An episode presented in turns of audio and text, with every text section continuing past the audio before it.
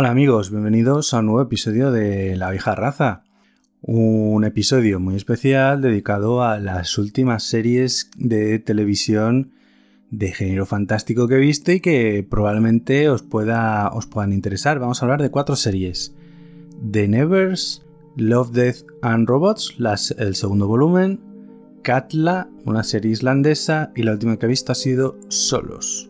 Pero antes de todo eso, quería recordaros que mi colega, mi amigo David Prieto y yo, pues hemos escrito una historia de aventuras, de terror, de misterio.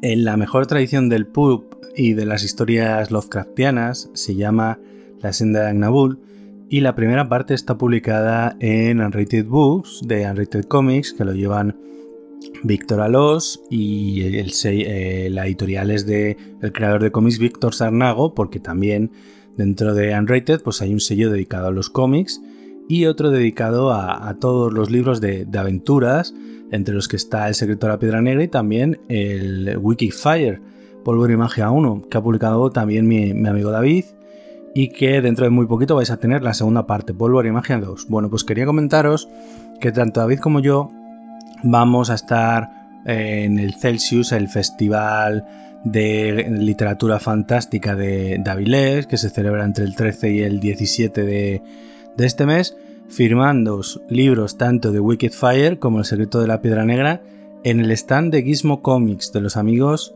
Iván y Carolina. No sabemos todavía fecha, lo anunciaremos próximamente cuando nos digan ellos, que para eso son quienes nos dejan el lugar pero que sepáis que vamos a estar por allí eh, haciendo, lo nuestro, lo propio, tomándonos cañas, gastándonos el dinero en libros y dando vueltas por Avilés y comiendo cachopos y bebiendo sidra. O sea que nos tenéis ahí, si a lo mejor en el momento que sea la firma nos coincide, para vamos a estar todo el festival. O sea que en cualquier momento nos podéis localizar y os un libro. Pues terminado eso, quería comentaros un poquito sobre las, cuatro series que ya se me habían ido acumulando y está esperando a ver una cuarta para haceros un episodio de un poco de reseña, de recomendación sobre las últimas series de género fantástico que, he visto. La primera de todas se llama The, Nevers. Es una serie de, HBO creada por Joss Whedon y trata de, de lo siguiente. En el Londres victoriano de 1896 empiezan a ocurrir cosas bastante extrañas. Eh, gente normal, sobre todo mujeres, aunque también hombres, comienzan a tener una serie de poderes extraordinarios.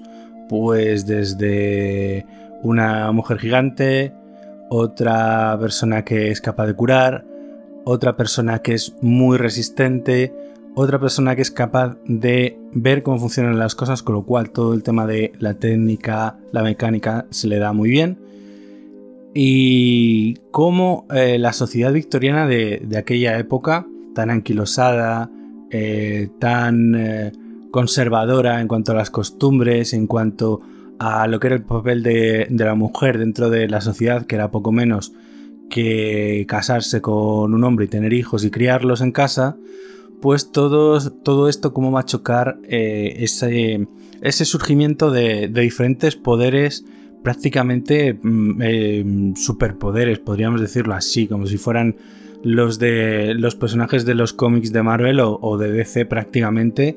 Y sabéis que, que Whedon tiene mucha tradición eh, en eso porque ha estado muy relacionado tanto con Marvel como con, como con DC. Desde que ha sido guionista de mm, algún arco argumental de X-Men, hasta que ha hecho la infame Liga de la Justicia tan denostada por todos y que luego eh, ha dado lugar al no sé si infame porque no lo he visto, ni la original tampoco, Snyder Cut. Pero bueno, llega esta serie a HBO, la empiezan a anunciar ya desde finales de año, por diciembre, una cosa así. Y ya por los trailers que están poniendo, eh, la verdad es que eh, a mí me, me interesaba pero no me enteré hasta más tarde que era de Josh Whedon, porque como Josh Whedon estaba arrastrando una polémica bastante importante por todo el tema de, su eh, rudeza en los rodajes, que si esta actriz de Buffy, de Ángel, eh, reniega de él en público diciendo que la han tratado muy mal, Carisma Carpenter, que luego sale la propia eh, Sarah Michelle Gellar a refrendarla, que luego sale eh, Michelle Trachtenberg, que hacía de la hermana de, Buffy, también a refrendarla. Eh, luego los personajes masculinos tardaron bastante más en, en, adherirse a toda esta serie de, quejas y de eh, agravios contra Josh Whedon, en parte de, ser un tirano en los rodajes contra las mujeres. El propio David Boreanaz, que hacía el papel de Ángel tanto en Buffy, que luego dio lugar al spin-off, tardó un montón en hacer público un comunicado en el que expresaba su apoyo a, todas las mujeres o actrices que se habían visto involucradas o, maltratadas psicológicamente por, por Josh Whedon. Pues todo eso trajo una polémica enorme porque luego empiezan a salir también eh, declaraciones de Gal Gadot, Wonder Woman, de que en eh, la Liga de la Justicia de Whedon pues también la trató muy mal, etcétera. Entonces se van acumulando toda esa serie de comentarios en redes que se va haciendo una bola tan grande que acaba eh, repercutiendo de forma negativa en, este, en este producto nuevo de Widon para HBO Max, aunque aquí en España todavía no tenemos HBO Max, en HBO. Con lo cual, HBO fue muy lista de promocionar la serie en los trailers sin decir del creador Josh Whedon. ninguno de los trailers de promoción ponían el nombre de Whedon. Y Whedon pues es el creador de series como Buffy la cazavampiros, Ángel, Dollhouse, que quizás no era tan redonda, pero sobre todo Firefly, que es una de mis series favoritas. Y, luego la película que, con la que consiguió terminar algunas de las tramas de esa serie inacabada porque la canceló Fox, Serenity. Entonces, bueno, eh, viendo que Whedon volvía a la tele aquí con presupuesto prácticamente de, superproducción. Y lo interesante de la premisa, eh, la serie tiene seis episodios. el primero dura una hora, el último dura bastante más y suelen andar casi todos por 50-55 minutos, o sea, son, son largos, son bastante largos eh, cada uno de los episodios. Y estaban protagonizados por menos Olivia Williams, que ya la habíamos visto bastante en tele y sobre todo en Dollhouse, eh, ha hecho también bastante cine, Olivia Williams. Nick Frost, que también lo conocemos bastante, tanto por todas las pelis de la trilogía del corneto, como su asociación con, Simon Pegg, etc. Pero la protagonista Laura Donnelly eh, no la conocíamos tanto. Y luego también eh, Anne Skelly, que es prácticamente coprotagonista, que se puede ver en alguna otra miniserie que pues, está en HBO y algunos de los Ben Chaplin también eran conocidos. Eleanor Tomlinson sí que era muy conocida por la, serie que adaptaba las novelas históricas románticas de Paul Dark en la última versión que hizo la, BBC hace unos poquitos años con Aidan Turner en el, papel de Paul Dark y Eleanor Tomlinson en el papel de Demelsa y alguna otra película más, o sea que sí que tenía algunos personajes conocidos. Ah, y Dennis O'Hare que para mi gusto sale demasiado poco. Que últimamente parece que se cuela en todos los sitios. En American Gods, en The Nevers, por supuesto en American Horror Story. ¿Y, de qué trata la serie? Pues eh, ya os decía que eh, no se sabe por qué, pero empiezan a aparecer eh, personas con superpoderes. O con poderes extraordinarios más que superpoderes, porque algunos de esos poderes no son para nada útiles. de hecho, algunos son realmente absurdos y la mayoría de esas personas son mujeres. Y sobre todo, lo que empieza a ocurrir es que personas que eh, han demostrado ese tipo de poderes, ese tipo de habilidades especiales, comienzan a aparecer muertas. Entonces el personaje de Laura Donnelly y de Anne Skelly llevan una especie de orfanato en el que acogen a mm, niños, pero también personas adultas que tienen ese poder porque están eh, rechazadas por, la sociedad. Y bueno, mm, todo el conjunto de, la serie, el, ambiente, pues tiene un estilo muy steampunk, muy retrofuturista, muy de artefactos, de autómatas, etc. La verdad es que está, está curioso. El problema que tiene The Nevers que aunque está bastante bien, tiene relativamente acción, aunque no es una serie de acción, eh, tiene problemas de, narración, de cómo cuenta la historia. No está bien contada la historia. Los capítulos primero y segundo, que es donde debería eh, aprovechar para ser más fluido, para enganchar a nuevos espectadores, pues muchas de las cosas que se nos cuentan no están, no están bien narradas, eh, están como confusas, liosas.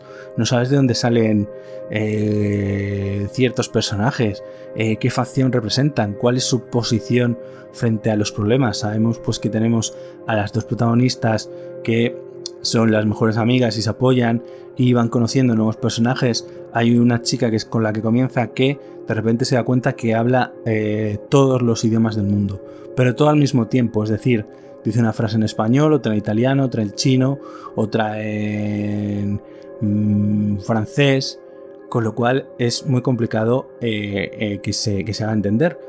Eh, hay otra chica también, como os decía, gigante, y bueno, pues está todo lleno de artefactos, autómatas, coches eléctricos, sí, tal como lo oís, que, son bastante curiosos, conductores de, de, carruajes, de carros que son eh, autómatas y una facción de, enemigos que van cubiertos de negro con unas máscaras bastante terroríficas que se dedican a perseguir y asesinar a estos eh, personajes con superpoderes. Pero es que también hay una especie de hermandad de mutantes diabólicos de estos personajes con superpoderes que se dedican a hacer atentados. Con lo cual eh, la sociedad está dividida entre si acogerlos, si aceptarlos, si eh, discriminarlos y apartarlos como parias, etcétera, etcétera. Bueno, el personaje de Laura Donnelly, eh, Amelia, que es la que encabeza esta especie de orfanato para, para, esta gente con poderes especiales, esta suerte de Charles Xavier recopilando mutantes, pues lo que le ocurre es que tiene cierto poder precognitivo eh, días antes que sucedan cosas tiene ciertos retazos de qué va a suceder. Entonces eso le, causa tanto eh, ventajas como inconvenientes porque la condiciona, pero al mismo tiempo la avisa de dónde puede estar el peligro. Eh, al contrario, su compañera, Penance, el, personaje de Anne Skelly, tiene una visión científica en la cual es capaz de discernir cómo resolver un problema y eh, cómo acercarse a la tecnología, por lo cual siempre está inventando cosas, aparatos, artefactos, y eso lo vamos viendo en la serie. La verdad es que es una de las cosas eh, más divertidas, eh, de la misma manera que la relación que se da entre, los, entre las dos, de mejores amigas, y como exactamente esa misma relación entre amigas está sujeta a, a ciertos desencuentros porque cada una eh, piensa diferente de cómo hay que enfrentarse a esta facción, a esta banda que está dedicándose a matar a todos estos The Nevers, los que tienen eh, poderes, por así decirlo. Y de la misma manera, pues eh, los poderosos, los lores, los señores de sociedad, pues como el personaje de Olivia Williams, Lavinia Bidlow, pues apoya este especie de orfanato a la cabeza de cuál está el personaje de, Amelia. Y por otro lado tenemos a Pip Torrens, que ya lo habíamos visto también en Paul Dark, como Lord Massen, que se opone eh, porque dice que, no es natural, que no puede ser, eh, etc. Sería como la parte más tradicionalista, la que representa la sociedad más eh, férrea contra estos nuevos personas que tienen poderes especiales. Y luego la verdad es que la serie lo que tiene es que hay que ir descubriéndola para, para ir viendo las diferentes situaciones, tanto eh, divertidas como de nuevos poderes, de cómo van saliendo eh, las protagonistas de cada uno de los problemas que, van teniendo, qué es lo que se oculta detrás de todos esos poderes, quién está en la sombra eh, asesinando a todas esas personas con poderes y por qué. Y la verdad es que me parece que eh, la serie tiene un gran presupuesto, un gran diseño de producción, un estupendo eh, casting fenomenal. Lo hacen todos genial y de hecho creo que la mayoría del reparto son británicos, como no podía ser menos, porque ya que está ambientado en el Londres de 1896, pero eh, creo que tiene eh, algunos, como os decía, problemas de, narrativa, es decir, lo que nos quiere contar no está, no está bien contado, no, no, se, no se da la información al espectador para que vaya siguiendo la serie, sino que va un poco a trompicones. Eh, ya no sea porque tiene acción, que la serie tiene acción, tiene otros momentos eh, que son más de diálogo, que no tiene que tener acción, porque lo que nos cuenta pues hace avanzar un poco lo que es la trama de los, de los propios personajes. Pero en los seis episodios que, hemos visto hasta ahora, y la verdad es que todos aparecen mm, con bastante, con, con, una eh, nota muy alta en IMDB, en general la serie tiene un 7,4 eh, pues creo que, es uno de los fallos que tiene, que tiene la serie. No nos han trasladado eh, bien cómo contarnos esta historia. Tiene problemas, como os decía, de, narrativa, de dónde están los giros de, guion, de dónde están los cliffhangers, a veces abusa de, ellos. Y cuánto nos revela de cada personaje para que empaticemos con él o no. Mm, resulta bastante complicado empatizar con el personaje principal de Amelia porque casi hasta el final no nos dan pistas sobre su pasado. De hecho, el último episodio, el sexto, es como una vuelta completa de tuerca a la serie eh, que nos lleva a comprender algunas cosas. Y es tan vuelta de tuerca que si nos hubieran ido dejando pistas de eso a lo largo de cada episodio, pues yo creo que hubiera sido mucho más efectivo. Es decir, la sorpresa por la sorpresa mm, no suele funcionar. Pero aún así, la verdad es que la serie está muy curiosa. A mí me entretuvo, la estuve siguiendo con bastante interés semana a semana. Se estrenó en abril de 2021 y eso, pues como tenía eh, seis episodios, pues mes y medio así terminó por el mes de mayo. Y eh, nos han contado ya que, la serie va a seguir, desde luego sin Josh Whedon, porque evidentemente con todo este tipo de escándalos y polémicas, HBO eh, no puede defender este producto por toda la mala publicidad que le puede acarrear y eh, se va a quedar al cargo de, de, la misma la productora ejecutiva que Jane Spenson que eh, escribe la, mayoría de, los episodios y está detrás de, la mayoría de los episodios. Comparaciones, pues es que son básicamente eh, los X-Men en la era victoriana, es que no se me ocurre otra cosa. Ya os he comentado antes que el personaje de Amelia es básicamente como Charles Xavier, pero en mujer, y en lugar de con la escuela para superdotados, eh, de, que, formaba la patrulla X, pues esta especie de, orfanato para personas con, poderes especiales. Merece bastante la pena, creo que la idea es bastante curiosa, es bastante diferente a muchas otras cosas que, ya hemos visto y esperemos que la segunda entrega, eh, que la están rodando ya, porque yo creo que con todo el tema del COVID la serie iba a ser más larga y la dejaron en, en seis episodios, pues nos den un trasfondo más grande nos den una narrativa mejor de la que nos han ofrecido y sigamos viendo qué, le ocurre a todos estos personajes, a, The Nevers, a Amelia, a Pendance y a todos los demás del, orfanato. Pues esta es la primera serie de la que os quería hablar. The Nevers, la podéis ver en HBO, son 6 episodios. Eh, manda por entre 50 minutos y una hora cada episodio, así que son larguitas. No es para pegarse un maratón viéndolos enteros, sino que quizás eh, ver un día un episodio y otro día distinto, otro diferente, ¿vale? La siguiente serie de la que me gustaría hablaros es Love, Death and Robots, su segundo volumen, de eh, cortos de animación para adultos, detrás de los cuales están David Fincher y Tim Miller. Eh, este año se estrenó su segundo volumen, después de todo el éxito que mm, eh, recabó eh, la primera entrega. Maravilloso.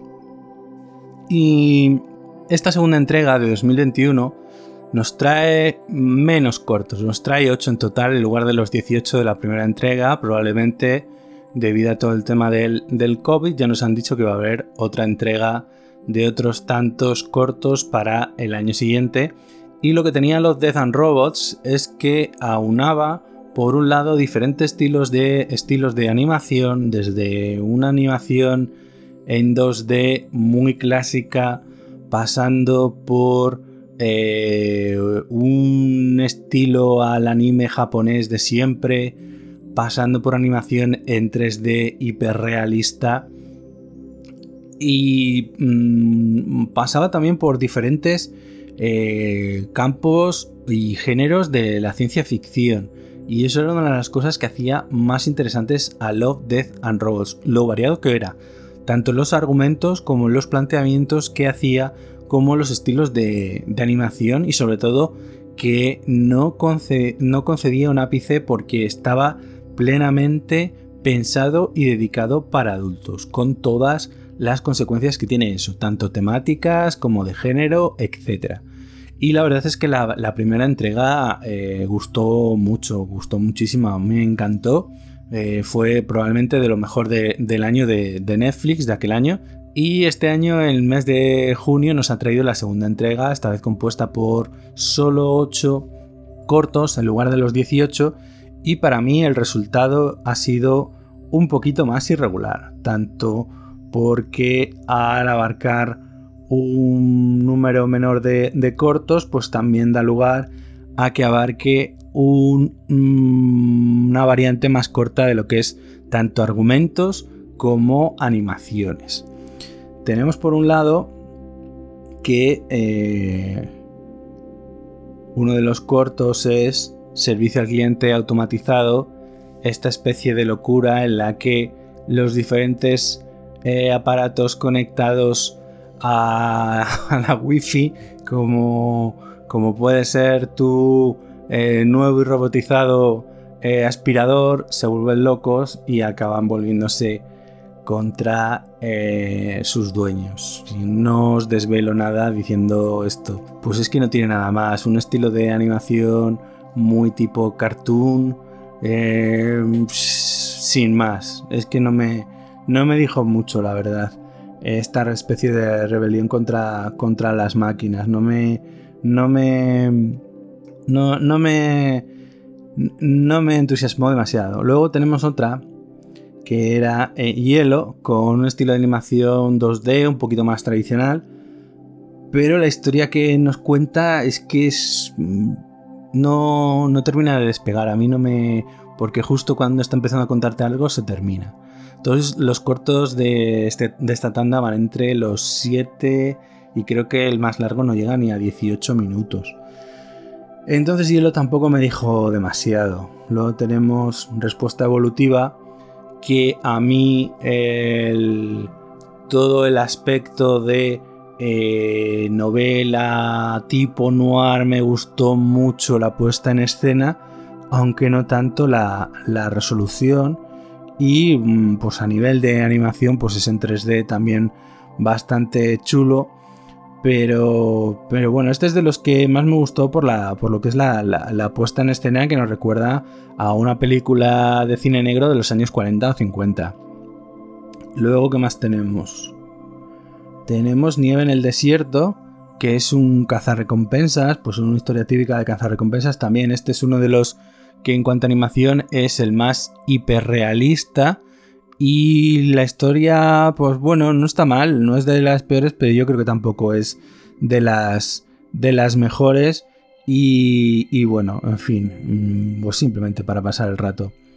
Luego tenemos Por toda la casa, que es quizás el corto eh, de duración eh, menos extensa y para mí el que transmite más. Eh, tiene un estilo de animación tipo stop motion es un relato de terror y a mí es el que más me gustó de todos, pero con muchísima diferencia. Son dos niños esperando eh, en la noche de, de la previa, en Nochebuena de, Navidad, y eh, esperando a ver si cazan a Papá Noel mientras les deja sus, sus regalos. Y como todas las historias de Love, Death and Robots, pues siempre tienen una vuelta de tuerca que nos hace pensar y que nos hace eh, reflexionar y eso es la, buena ciencia ficción, como ya he dicho muchas veces. La verdad es que a mí este es el que más me gustó. Luego tenemos La hierba alta, que es uno de los que quizás bebe de un terror más clásico. Mezcla ahí tanto el relato de La hierba alta de, Joe Hill, el hijo de Stephen King, junto con otras narraciones más del estilo eh, Lovecraftiano. De hecho, el protagonista de la historia se parece un montón físicamente a H.P. Lovecraft, pero a mí no me termina de funcionar la resolución. O sea, cualquiera de las historias de, de Lovecraft hubiera terminado mucho peor de lo que termina esta. Tiene la tensión, te mantiene en vilo, pero para mí el final no es para nada satisfactorio. Yo creo que ahí eh, pierde todo lo que había ganado de, interés, de tensión, de mantenerte alerta la historia. Eh, luego tenemos eh, Cobijo, que es otra también de las de animación en 3D hiperrealista, de las más... De hecho, el protagonista, al igual que teníamos un corto en, el anterior volumen que está protagonizado por Samira Whiteley, que la habéis visto tanto en Orange is the New Black como ahora en El cuento de la criada, pues está protagonizado por Michael B. Jordan, que se representa ahora mismo a la franquicia de, películas de Creed, también acaba de hacer ahora Sin Remordimiento, basado en un personaje de las novelas de, Tom Clancy del mundo de, del amigo Jack Ryan. Pues este, eh, de lo que se trata es de un piloto perdido intentando resguardarse de... Eh, que se, estrella su nave, intentando resguardarse en, un lugar, intentar contactar con, su unidad y con su, y con su grupo. Y bueno, pues la verdad es que lo mejor de, este corto quizás es precisamente la animación esa tan realista porque mm, a veces hay momentos que nos diferencias entre qué puede ser imagen real y qué es animación, de lo bien que está.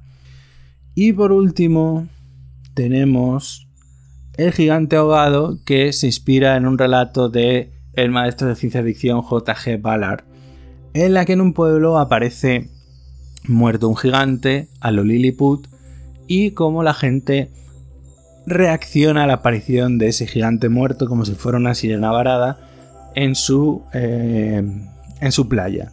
Desde los que se asustan y lo Em, tratan como un presagio de algo que va a estar mal, hasta otros que intentan incluso aprovecharse económicamente de eso.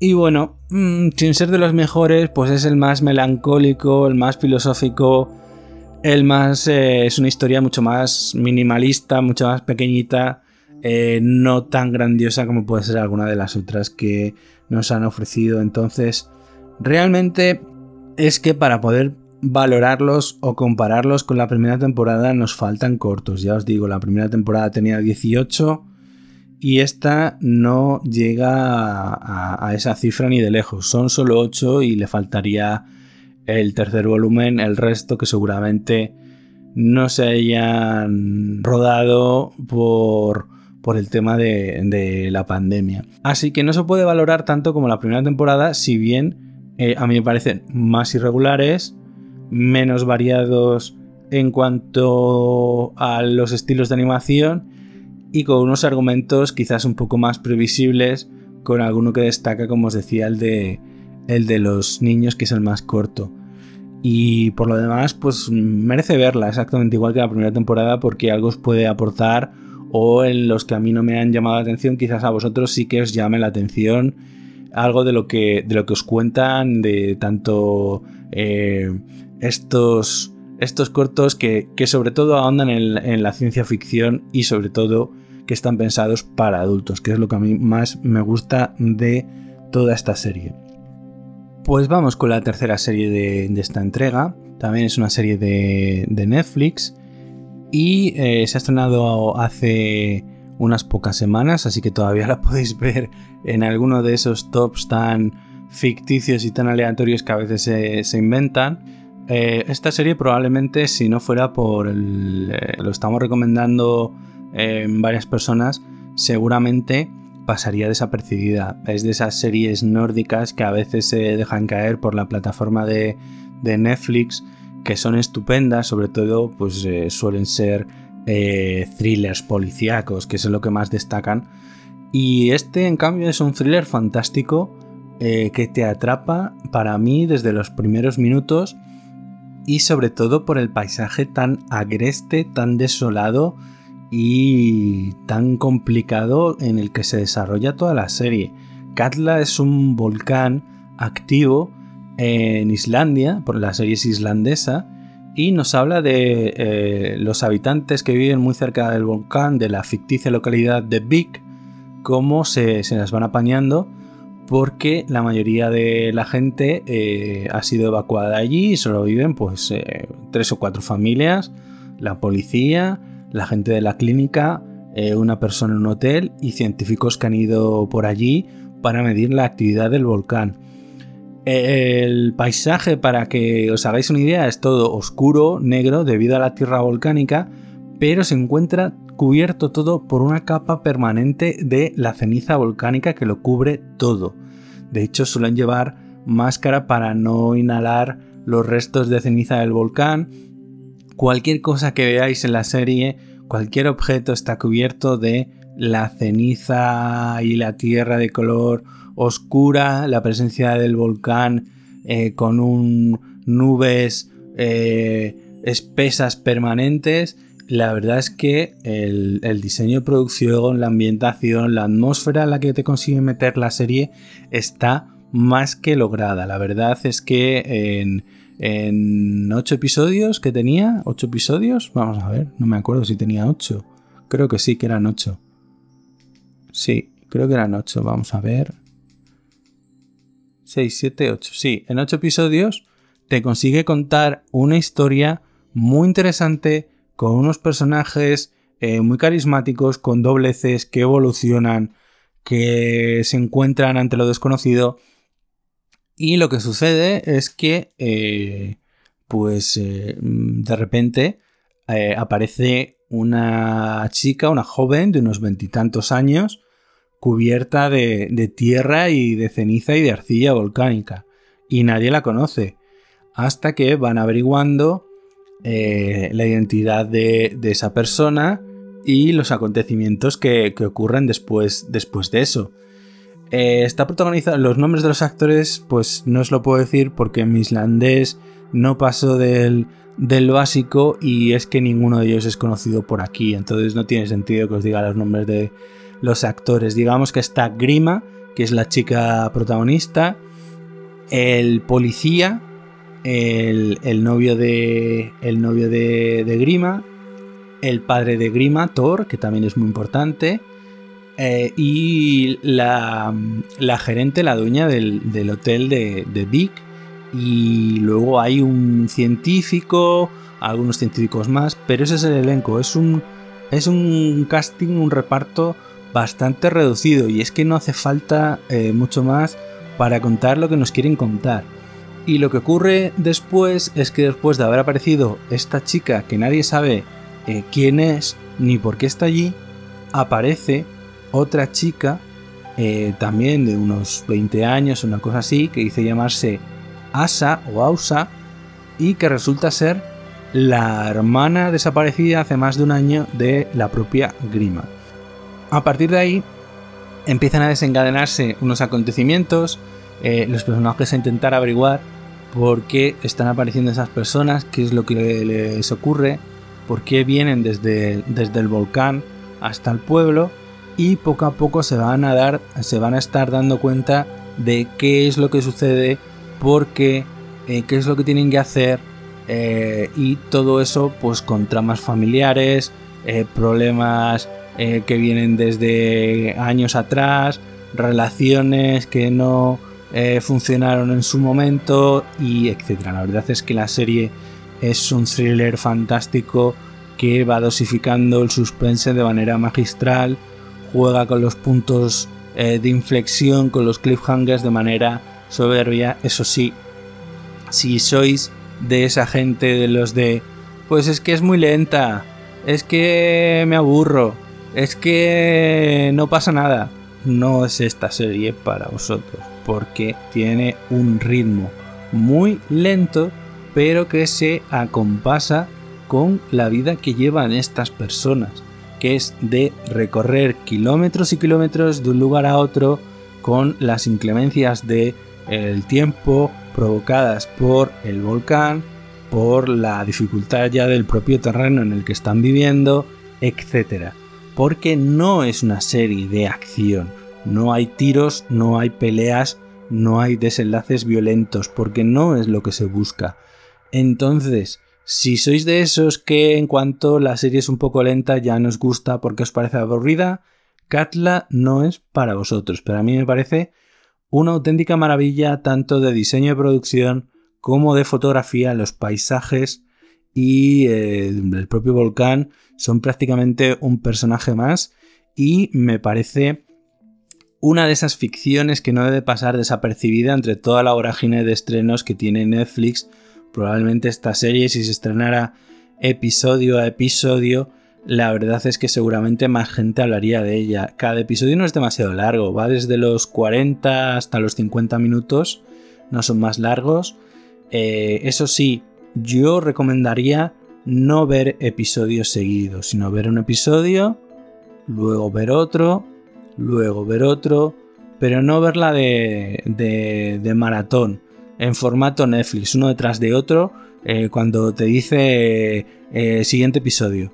Porque esta es un tipo de serie que yo creo que mejora si veis un episodio un día y luego os dedicáis a ver otro episodio otro día diferente eh, para daros pie a que os vaya creando cierto pozo, cierto reflexión sobre lo que acaba de ocurrir. Por eso os digo que si sois de los de eh, tragaros las series de 10 en 10 episodios, esta no es vuestra serie. No tiene nada que ver con lo que suele publicar habitualmente Netflix.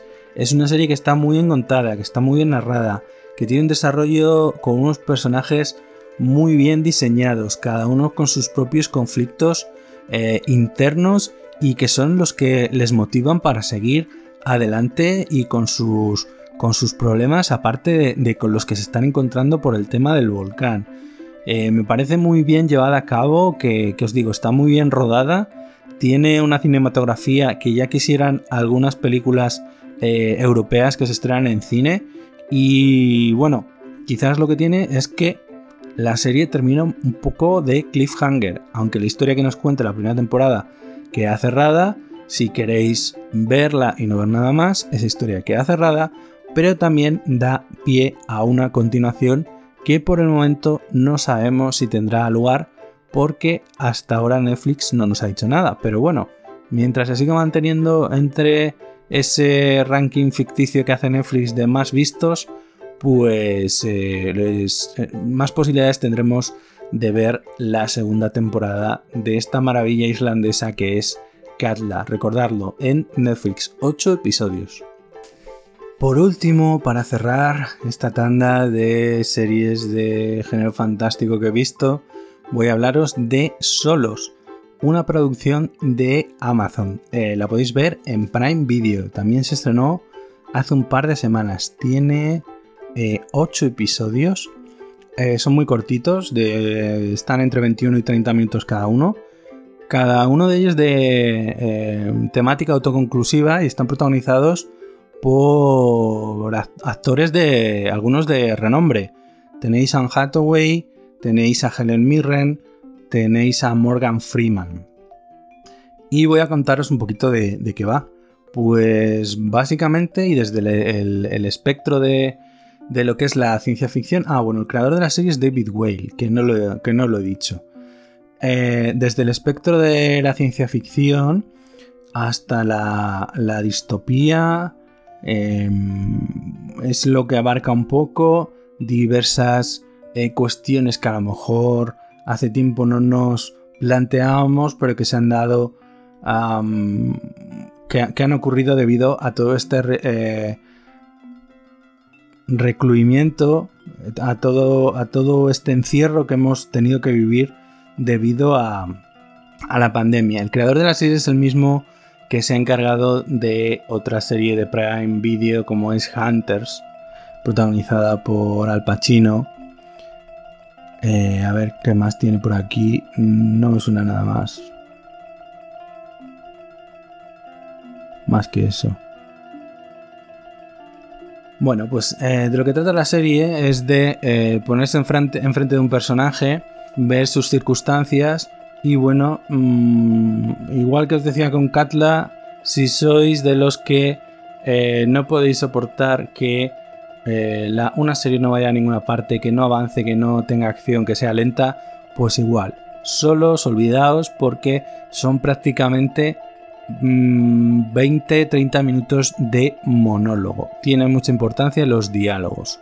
Lo que se cuenta a través de los diálogos y poco menos que la réplica porque la mayoría de los cortos o bueno de los episodios son los actores solos. Entonces, por ahí cabe avisar que son prácticamente como monólogos teatrales. ¿De acuerdo? El primero se llama Lea. Lea es una científica, está protagonizado por Anne Hathaway. Es una eh, física realmente brillante que está obsesionada con el, viaje por el tiempo, con descubrir de qué forma podría eh, ir hasta el futuro y eh, la forma en la que descubre cómo hacerlo y sobre todo por qué está tan obsesionada con esto. Pues, ¿qué queréis que os diga? A mí es el que menos me ha gustado de toda la serie, el que menos. Y incluso la interpretación de Anne Hathaway me ha dado un poquito de vergüenza ajena. Eh, hay unos momentos en los que se enfrenta sin desvelar nada de la trama, por supuesto, con otras versiones de sí misma y creo que lo hace realmente mal para una actriz del talento que tiene esta chica. A mí me sacó por completo de lo que me quería contar el episodio. Así que no os puedo decir mucho más, simplemente que a mí me parece el peor de todos. El siguiente se llama Tom, cada episodio lleva el nombre del personaje y está interpretado por Anthony Mackie. El pobrecito de Anthony Mackie, en otro intento más, sin conseguirlo, de intentar convencernos de que es un buen actor fuera de los papeles de, de acción y policíacos a los que nos tiene acostumbrados normalmente, véase Falcon en The Winter Soldier o Triple Nine o alguno de, los otros que, ha hecho anteriormente, pero lo siento mucho. Igual que hay gente en esta tanda de episodios que son actorazos, pues Anthony Mackie por talento lo siento un montón, pero lo que se le da bien son los papeles intensos, de intensito, de acción, de correr y de saltar de un lado para otro y eh, este que tiene además mucho diálogo, pues no se le da nada bien. Y lo que nos cuenta es que Tom se da cuenta de que eh, su tiempo en la Tierra es limitado y que compra un nuevo producto para su familia y se enfrenta a una versión de sí mismo. Tendréis que descubrir qué es, porque si lo digo, desvelo algo importante y cómo eh, está en la mayoría del episodio es el eh, hablando, con lo cual tiene mucha importancia el diálogo y lo que se dice. Con lo cual, si no te gusta cómo interpreta este actor, como me ocurre a mí, pues te acabarás aburriendo. Como así es. Así que pasamos al siguiente episodio, que se trata de Peck. Este brillantemente interpretado por esa genia de eh, la actuación como es la británica Helen Mirren. Y vemos como su personaje se encuentra en una nave espacial, está sola y está hablando con la inteligencia artificial de la nave, explicándole momentos de su vida y eh, a través de, eso, cómo recuerda cómo ha sido su vida, qué es lo, que había podido hacer, qué cosas lamenta, qué cosas le hubiera gustado hacer que no le dio tiempo. Y, bueno, em, cuál es el motivo del que, por el que está allí y si se arrepiente, no se arrepiente y bueno, mm, eh, el diálogo que entabla con la inteligencia artificial de, la propia nave. La verdad es que al igual que los anteriores el diálogo es muy muy importante, con lo cual o estás con todos tus sentidos eh, atendiendo a lo que te está diciendo o te vas a perder algún detalle importante sobre el personaje. Para mí este es uno de los mejores episodios. El siguiente se llama Sasha. Está interpretado por Uzo Aduba, que si no suena el nombre, pues probablemente Crazy Eyes de Orange is the New Black os suene más. Susan es la actriz que interpretaba Crazy Eyes en Orange is the New Black. Y bueno, pues Sasha está encerrada en una especie de mm, casa después de 20 años de que un evento global, una, especie como la pandemia que hemos tenido para lo bestia, haya ocurrido y haya hecho que todo el mundo se haya encerrado. Y eh, su, su, Alexo, por así decirlo, porque la voz es un hombre, eh, su asistente de hogar, pues intenta convencerla de que ya es momento de que, de que salga, de que ya ha pasado todo y que ya está, ya está todo correcto para que pueda salir a la, calle, que ya no hay ningún tipo de problema ni de, ni de pandemia.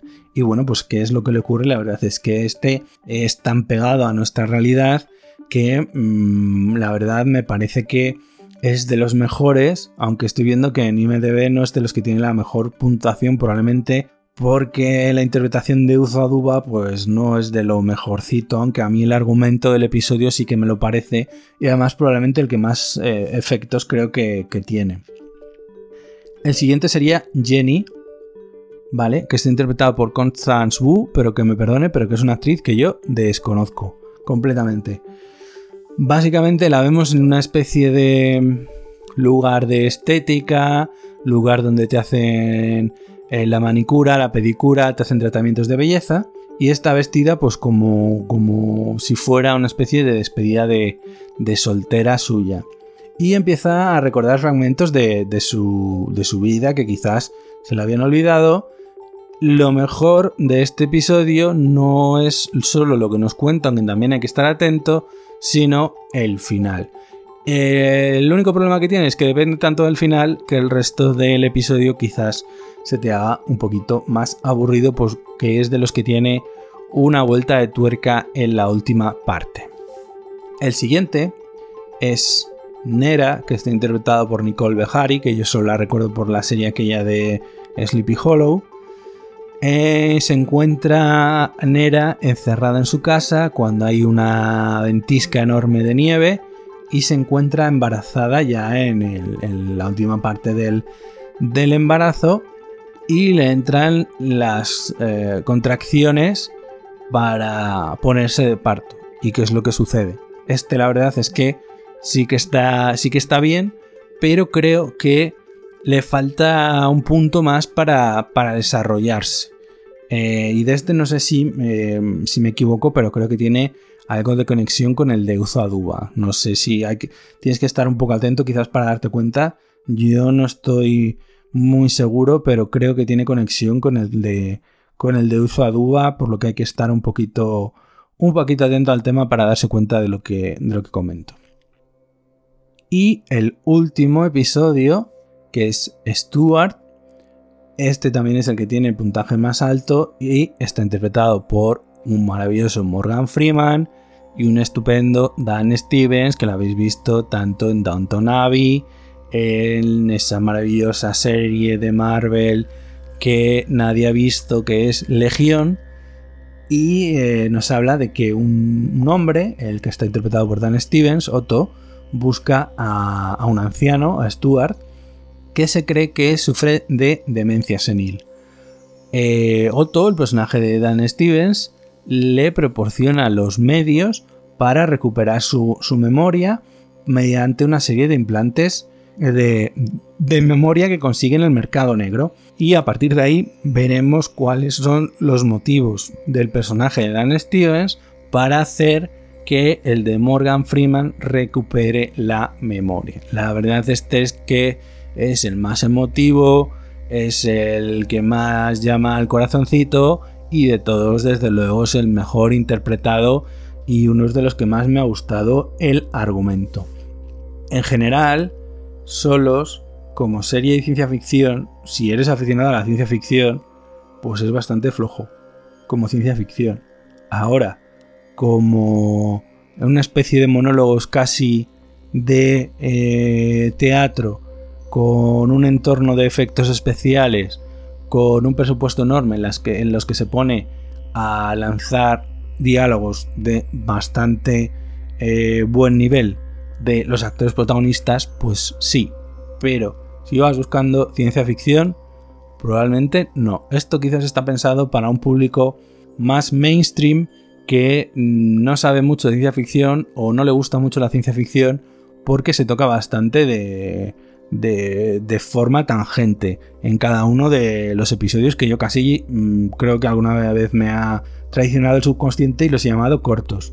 Porque para mí son eso, son prácticamente eh, entremeses de, de, teatro de gran presupuesto con unos actores de primer nivel en la mayoría de los casos y que, se ha intentado pues eso eh, darles un, un argumento en, en, un escenario más o menos de distopía o de ciencia ficción en el que desenvolverse y un papel que desarrollar. Yo creo que destaca sobre todo el de Helen Mirren y por supuesto el de Morgan Freeman que podéis echarle un vistazo, pero vamos, que tampoco os va a volver la cabeza loca, ni para mí seguramente vaya a estar entre los mejores del, año. Un puro entretenimiento, porque además, como os digo, duran entre 21 y 30 minutos, y es que en una tarde que os pongáis los veis todos sin ningún tipo de problema, con lo cual, si no os gustan mucho, pues tampoco os ha hecho perder demasiado el tiempo, o sea que por eso tampoco hay mucho más por lo que quejarse. Pues ya llevo un buen rato hablando. no tengo mucho más que contaros en este episodio de la vieja raza que en principio no tenía pensado hacer, pero que he decidido llevar a cabo por si a lo mejor el siguiente se me va a alargar un poco en, semanas porque el domingo que viene seguramente no pueda grabar, que es cuando grabo habitualmente. El siguiente volveré de viaje Así que ya a lo mejor hasta dentro de tres semanas, probablemente comentando el final de Loki con Víctor y con César, pues no os podré traer la vieja raza. Así que nada, he montado el micro y he dicho, venga, vamos a traerles a los buenos amigos de la vieja raza un comentario sobre unas cuantas series que quizás alguna de ellas os pueda llegar a interesar. Pues no tengo mucho más que contaros. Espero que estéis todos bien, que no tengáis mucho calor que podáis tener algo fresquito al lado, un ventilador, un aire acondicionado, algo que refresque del calor del verano en España. Y eh, nos vemos en el próximo episodio de La vieja raza. Muy buenas noches.